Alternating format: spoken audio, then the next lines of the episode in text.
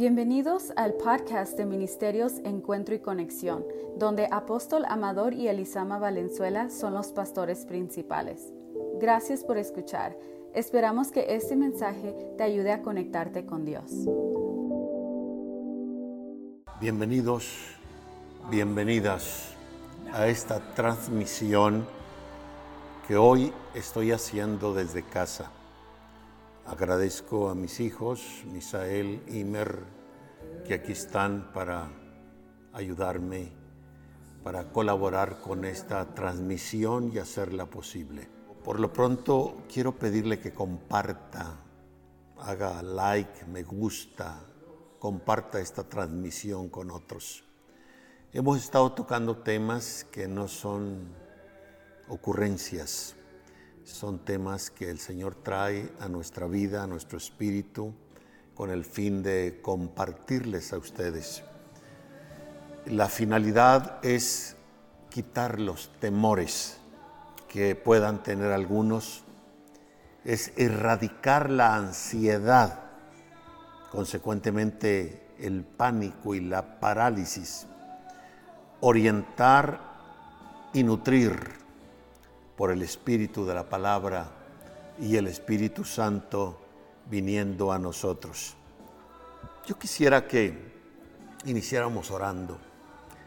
Y saben, vamos a orar de manera muy particular, no solo por los que están ahora cogidos por los temores, la ansiedad, el pánico, la parálisis, sino por esos hombres y mujeres valientes que practicando la ciencia de la medicina están arriesgando sus vidas a ser contaminados y contaminar a sus seres queridos, pero ahí están valientemente ofreciendo prácticamente, potencialmente sus vidas en favor de tanta gente que los necesita. Lo menos que podemos hacer nosotros es orar a favor de ellos que Dios los guarde, que Dios los cuide. Si gusta también ponernos su nombre, de dónde nos está mirando, para bendecirle, bendecir el país, la ciudad donde usted nos está mirando. Ponga su nombre al reportarse, la ciudad o el país, para bendecirles y saber que ustedes están unidos en esa transmisión y consecuentemente en el Espíritu y en la oración. Oramos, Señor Jesucristo, creemos, creemos, creemos en ti y te creemos a ti.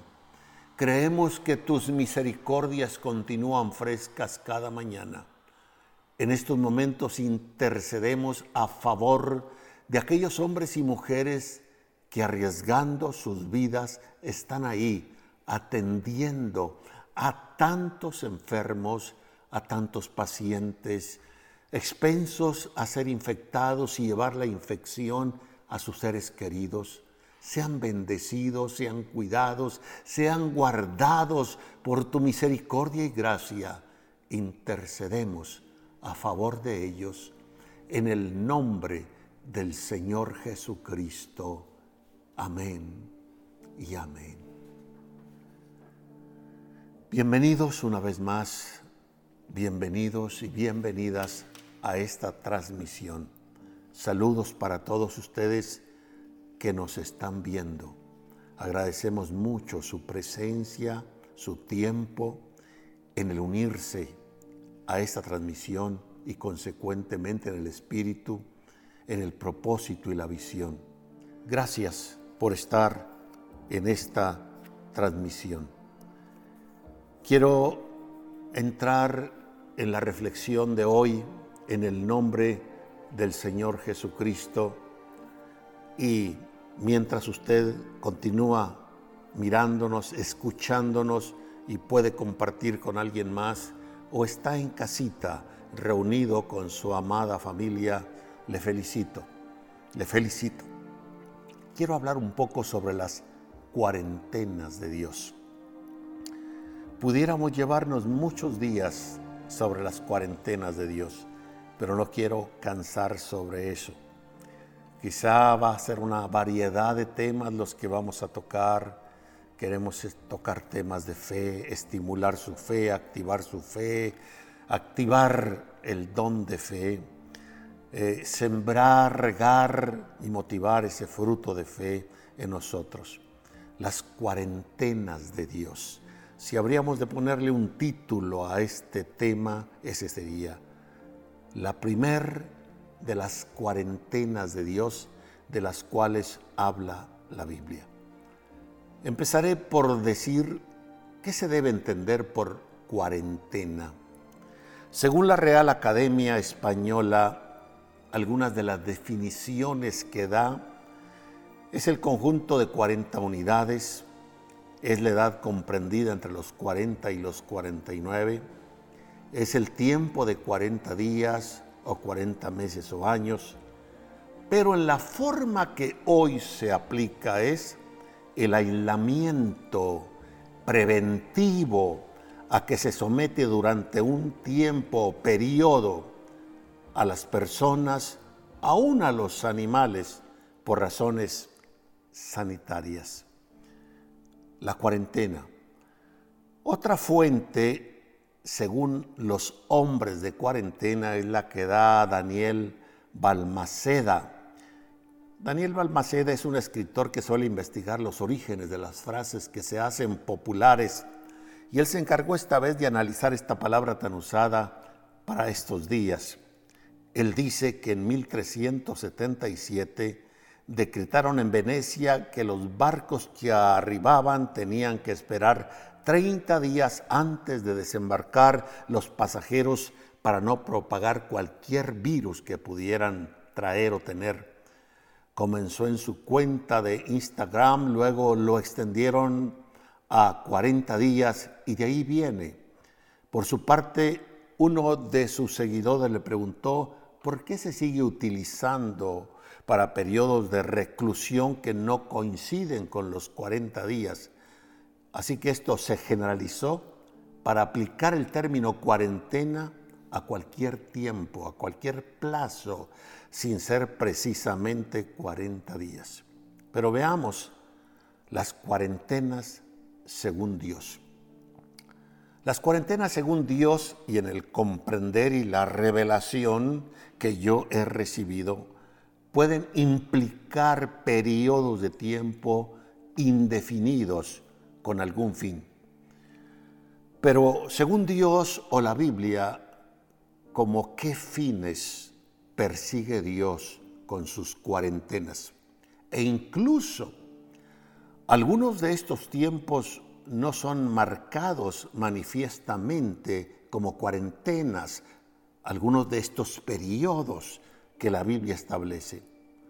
Pero ahí están esos periodos, esos tiempos de apartamiento, de encerramiento de parte de Dios, que los pudiéramos calificar de acuerdo a la extensión de la palabra cuarentena ya que estas cuarentenas de Dios o estos tiempos de Dios impuestos por Dios mismo eh, tienen y deben tener su paralelo en este tiempo presente, por lo que los gobiernos hoy nos están implantando. ¿Qué hay en relación con las cuarentenas de la Biblia? Ya que en la regla bíblica después de una cuarentena, ¿qué es lo que está implicado? Antes de las cuarentenas había ciertas características y después de las cuarentenas de Dios, en este caso, había otras características. Había un antes y un después en estas cuarentenas o periodos de tiempo. Las cuarentenas de Dios o los periodos de tiempo de Dios, donde había de alguna manera esos encierros, fueron para marcar la diferencia, fueron para identificar con claridad cosas. Fueron para proteger, fueron para preservar la vida, fueron para no alterar la salud y el bienestar de quienes por Dios eran puestos en estas cuarentenas o periodos de tiempo. La pregunta es y sería, ¿qué irá a cambiar después de que en todo el mundo no solo se habla más que de cuarentenas, de coronavirus y estas cuarentenas que los gobiernos están imponiendo por asunto de este virus llamado coronavirus. Pero una pregunta interesante además sería, ¿estará la mano de Dios detrás de todo esto? Aunque esto Dios no lo haya propiciado, sino que lo haya propiciado el hombre mismo en su maldad, en sus pretensiones locas, en la influencia espiritual de demonios que desquiciaron mentes para proyectar esto, con todo y eso, ¿estará esto ajeno a Dios? Y si Dios lo ha permitido porque pudiera haberlo evitado, ¿por qué lo permitió? ¿Habrá alguna razón detrás de esto? Dios es tan sabio, tan infinitamente sabio, que aún las tretas de Satanás, Dios las permite. Y detrás de ello, y Satanás sin saberlo, Dios marca un propósito. Dios creo que hará que finalmente todo esto resulte para bien. Yo les marcaba en alguno de los mensajes pasados sobre Amós 4:4 en adelante cómo es que prácticamente describe ese pasaje de las Escrituras una serie de sucesos tristes para el pueblo de Israel y finalmente en cada verso Dios dice la razón. Quiero hacerlos volverse a mí. Y yo creo que Dios está persiguiendo esto ahora. Dios quiere que nos volvamos a Él. Romanos 8:28, y sabemos, es la primera expresión de este versículo, y sabemos. No significa un suponemos, ni un tal vez. Sabemos que los que aman a Dios, todas las cosas, no ciertas cosas, no determinadas cosas, todas las cosas, Dios hará que nos ayuden a bien. Esto es, a los que conforme a su propósito son llamados. Yo quiero pensar que Dios, en su infinita sabiduría y gracia, siempre saca la mejor tajada, como decimos en términos llanos, aún de lo que Él permite que el enemigo haga. Job 1.22 dice, en todo esto no pecó Job ni atribuyó a Dios despropósito alguno redundo en algunas cosas, porque es importante que lo haga. Creo que a los cambios que deberemos poner nuestra parte y deberemos aspirar a ellos después de esta experiencia que la humanidad está pasando y de estas cuarentenas donde estamos siendo metidos ya en muchos lugares de manera obligatoria y multando fuertemente, como en Italia, hasta 5 mil euros por no atenderlo, en California mil dólares o seis meses de cárcel, eh, el toque de queda, que no estamos exentos, eso llegará mañana al paso y a las demás ciudades. ¿Qué sucederá en después de esta cuarentena. Después compartiré cómo está antes de la cuarentena según la Biblia y qué sucede después de la cuarentena. Y ya que las cuarentenas o estos tiempos precisos tienen las finalidades ya indicadas de cambios y de las cosas que he dictado, qué maravilloso sería si después de estos encierros, de estas cuarentenas, se activa un cambio en el mejorar nuestras relaciones personales con Dios, volviéndonos a Dios, se activa un cambio en el mejorar nuestras relaciones en la vida matrimonial, o que se mejore mediante un cambio la relación de familia, que haya un cambio para bien en la forma del trato con el prójimo, que el cambio marque una mejor apreciación en crear una cultura de honra y de respeto que bastante falta nos hace en las familias, en las congregaciones, en la sociedad y en los conciudadanos de cada país. Dios espera que vivamos distintamente con Él y con el prójimo es la pregunta en el aire. ¿Sucederá esto después de estas cuarentenas?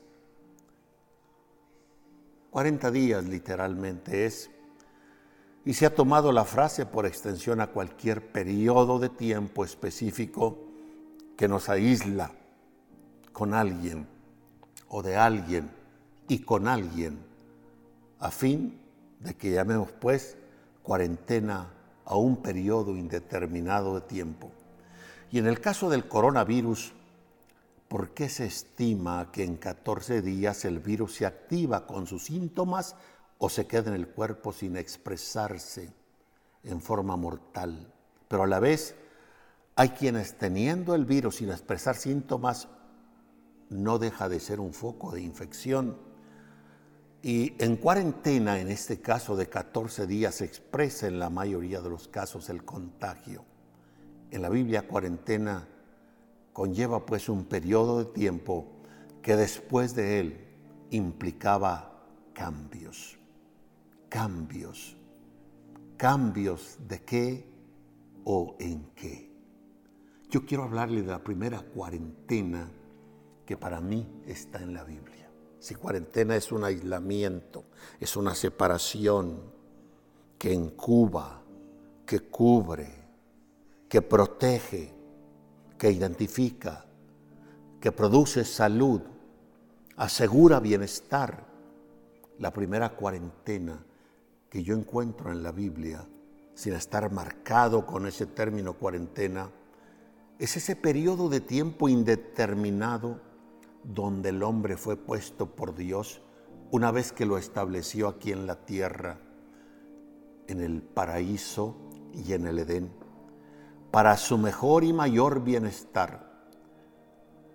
Fue lo ocurrido ahí, en el paraíso de Dios dado al hombre. Eso, de alguna manera, era una cuarentena. Era un tiempo indeterminado de protección para que el hombre disfrutara un ilimitado bienestar. El hombre quedaba así en esa cuarentena bajo un blindaje divino. El maligno y lo malo no podían penetrar ese blindaje protector desde el exterior, a menos que el hombre en el ejercicio de la libre voluntad dada por Dios abriera desde adentro. Así que el toque de Satanás no se hizo esperar a la puerta del blindaje desde afuera. Fue ese toque desde afuera al blindaje de cuarentena en el paraíso donde estaban Adán y Eva, donde Él toca y toca con palabras, toca con voz No siempre el toque es con un timbre o con un golpe. El toque queriendo entrar hacia una casa puede ser con la voz, con que Dios os ha dicho, no comáis de todo árbol del huerto. Este fue el toque de aquella cuarentena, de aquel periodo paradisiaco donde el hombre se encontraba disfrutando. Este fue el toque a la puerta del blindaje divino y a esa cuarentena de Dios a fin de preservar al hombre en lo mejor de lo mejor. Esa es la cuarentena ahora. Esa es la mejor manera de poder preservar salud en las personas y en las familias, estando encerrados en casa con nuestros seres amados. Pero este toque era el toque persuasivo de Satanás y tuvo efecto, el efecto que él esperaba, y lo logró con la mujer. Y esto fue así solo por dos razones posibles. ¿Por qué fue la mujer? Voy a omitir muchas cosas que pudiera decir. La que atendió al oído el toque en el paraíso para violar la cuarentena de Dios, el encierro de Dios en esa vida familiar y paradisiaca. La primera razón pudiera ser que la instrucción de Dios sobre esto fue dada al hombre antes que le diera la compañera y tal vez él no la instruyó sobre esto. Llamaríamos a esto que ella actuó tal vez por ignorancia. Muchos hoy han muerto, otros están graves, otros están infectados. Y la primera razón es la ignorancia. Y yo he dicho que la primera o el primer grande enemigo que tenemos los seres humanos es eso, la ignorancia. Jesús lo dijo, erráis ignorando, siendo ignorantes, erráis ignorando las escrituras y el poder de Dios. Moisés le dijo al pueblo de Israel en su despedida en el monte Nebo, pueblo loco e ignorante. La ignorancia nos lleva a hacer locuras, cosas que no debemos hacer. Es probable que esta haya sido la primera razón de que al toque de la serpiente, a ese blindaje de cuarentena en que Dios estaba protegiendo al hombre y a la mujer, ella le respondió a la serpiente, según Génesis 3.2. Génesis 2, 16 y 17, y mandó Dios al hombre diciendo, de todo árbol del huerto podréis comer, mas del árbol de la ciencia del bien y del mal no comeréis, porque el día que él comieres, ciertamente moriréis. Esta instrucción eh, fue el hombre, estando solo, quien la recibió. Y fue así que lo más probable no la compartió con su mujer. Y la mujer fue quien respondió al toque externo para abrir al mal que entrara. Que no sea la ignorancia, mi hermano, mi hermana, persona que me escuchas, el desconocer que es el coronavirus y la forma tan terrible como se propaga y la forma aún más terrible como hace morir a sus víctimas. Que te lleve a una postura negligente por la ignorancia. Toma conocimiento de ello, aunque sea en lo más básico. La otra segunda razón por qué el mal violó la cuarentena y se introdujo para matar a nuestros primeros padres, Adán y Eva, pudiera haber sido esa inclinación que hasta hoy en día es más clara y más marcada en la mujer que en el hombre, la curiosidad hacia lo desconocido. Lo cierto es que estas dos cosas sacaron al hombre y a la mujer de la cuarentena de Dios a un mundo distinto, a un mundo mortal, pero en este caso terrible y horrible, y toda su descendencia sería afectada. Padre, madre de familia, estamos conscientes que de ser afectados por el coronavirus, lo más probable es que afectemos a toda la familia.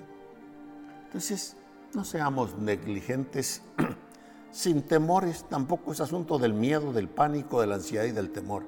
Es un asunto de prudencia, de sensatez, para no complicar las cosas.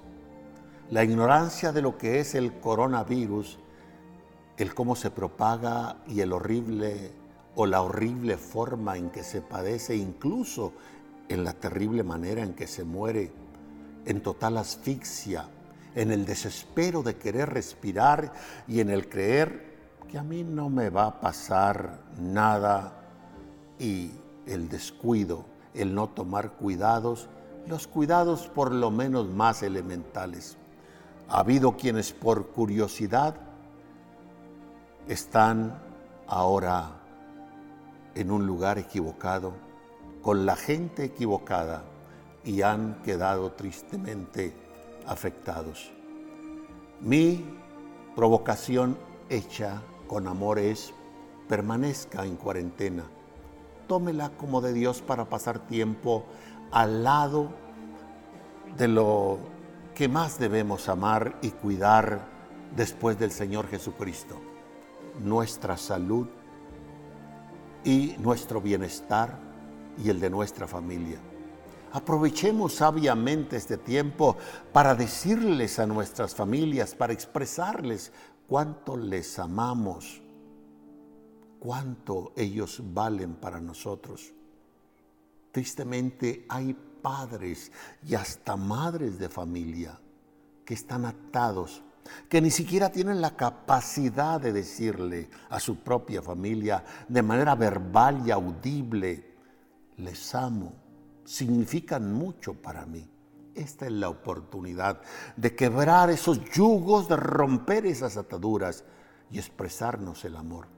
No dejemos que la ignorancia, que la curiosidad allá afuera sea la puerta que abrimos para que el enemigo entre a la familia.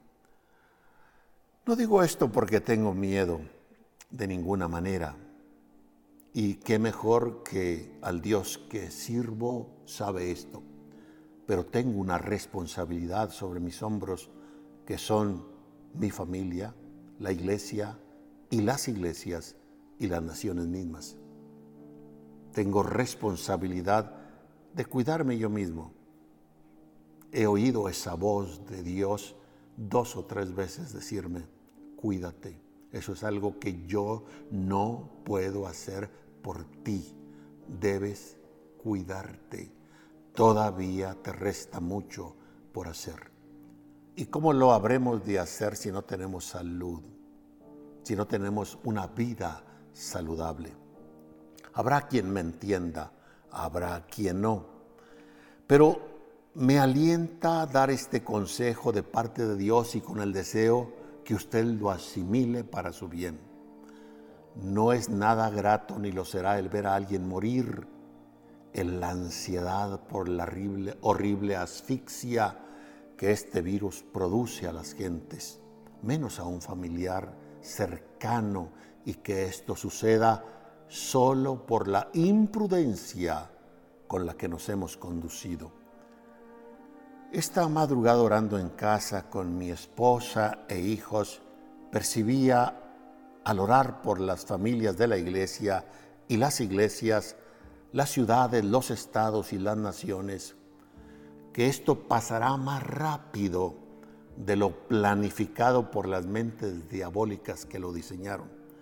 Y será por causa de esa oración poderosa, de esa oración intercesora de todo el pueblo de Dios en la redondez de la tierra Sabemos que los días de cada uno de nosotros están contados y de los cuales no pasaremos, pero morir de una manera horrible por la imprudencia tampoco es de sabios.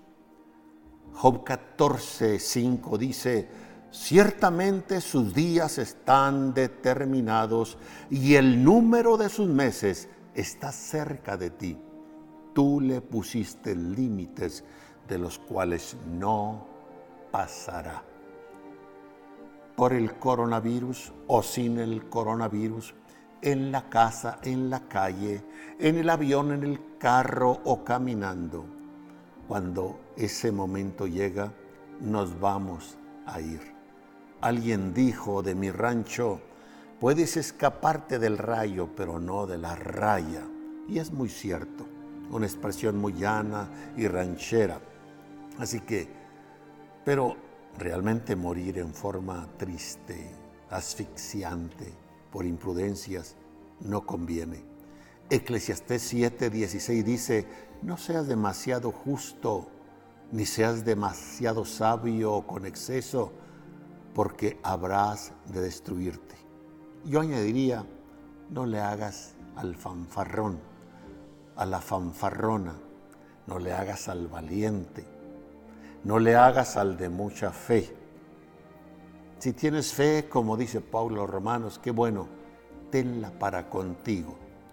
Segunda de Corintios 11:3 dice, pero temo que como la serpiente con su astucia engañó a Eva, vuestros sentidos sean de alguna manera extraviados de la sincera fidelidad a Cristo.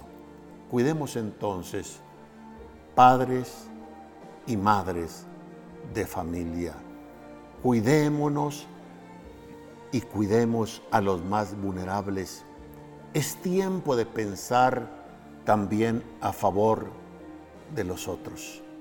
Hacemos una pausa para decirle que comparta, comparta esta transmisión, bendiga a otros con estas transmisiones y también siempre habrá alguien que quiera honrar a Dios con sus diezmos porque no tuvo la oportunidad en días anteriores o el domingo con su ofrenda o su promesa.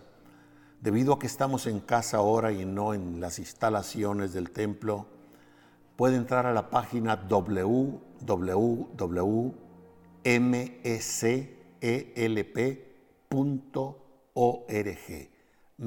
mecelpaso.org y ahí están las indicaciones y las formas que usted puede ofrendar, diezmar, apoyar este sagrado ministerio.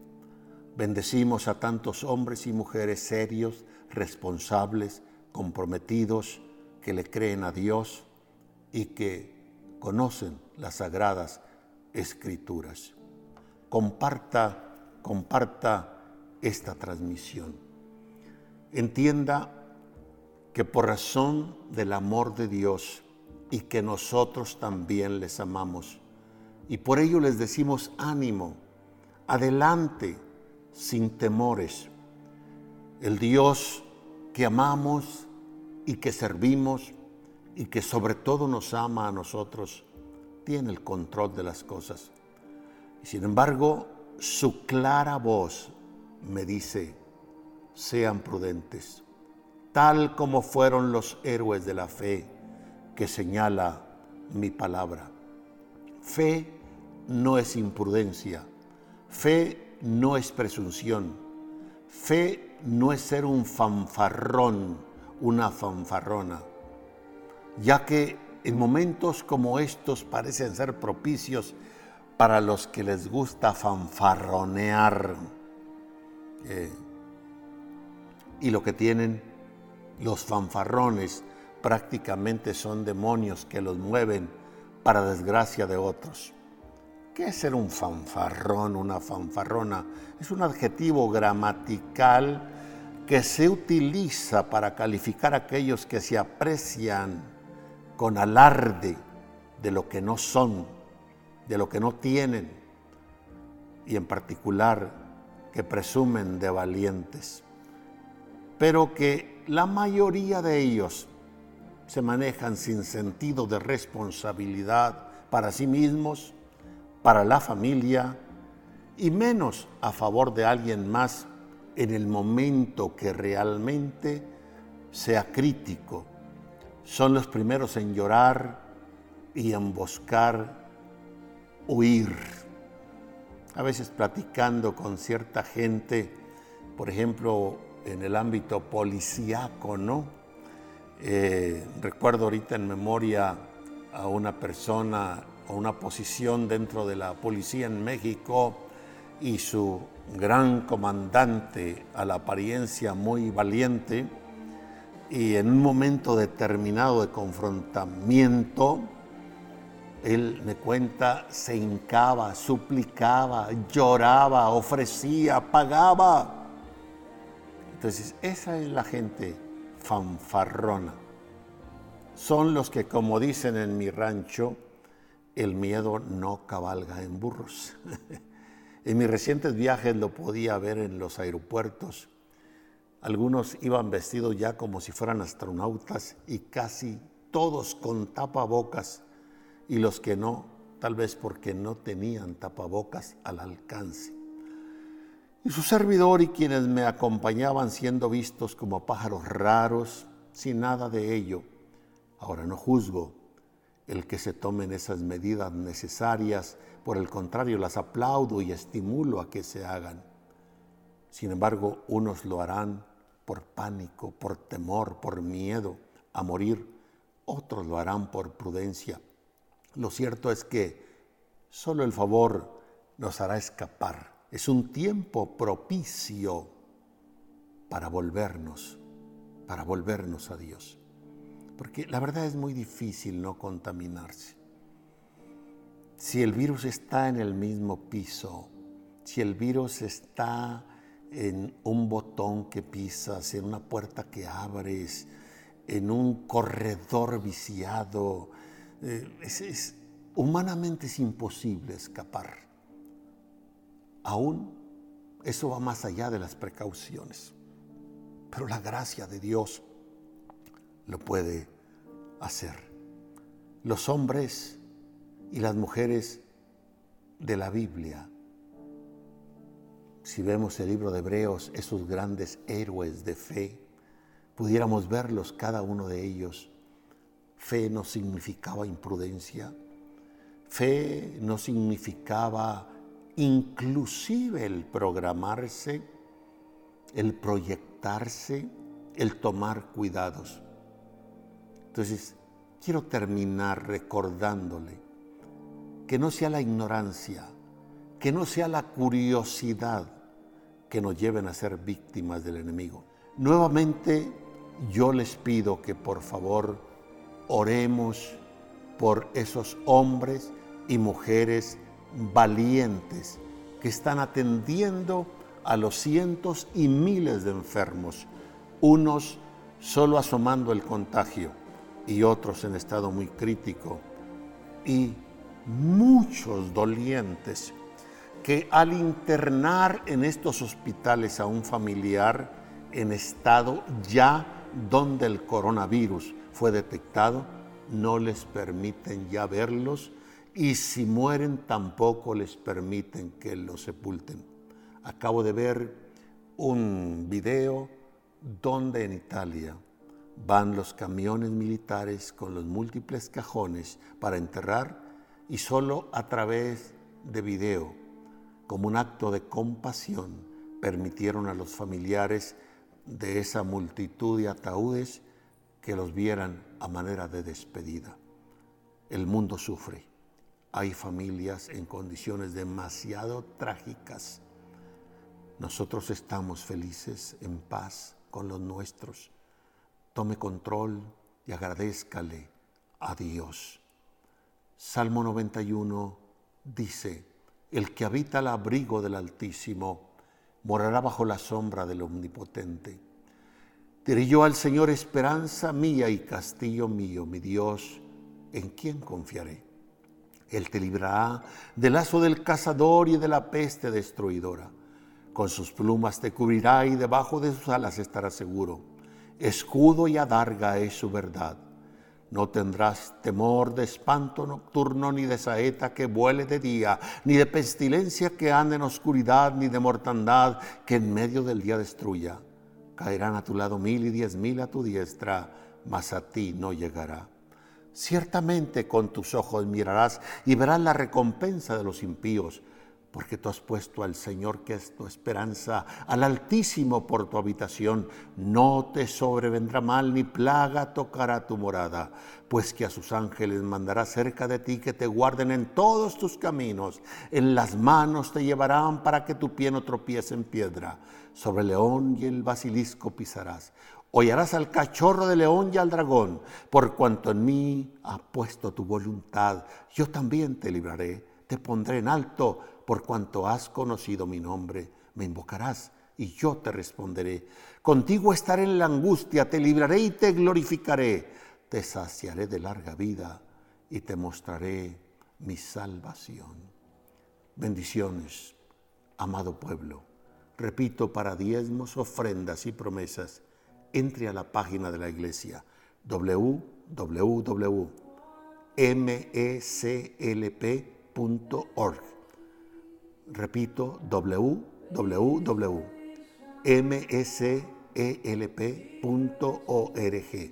Ahí están los recursos por los cuales usted puede depositar esta semilla para bendición de su vida. Bendiciones, les amamos, ánimo, seguimos con las cuarentenas de Dios.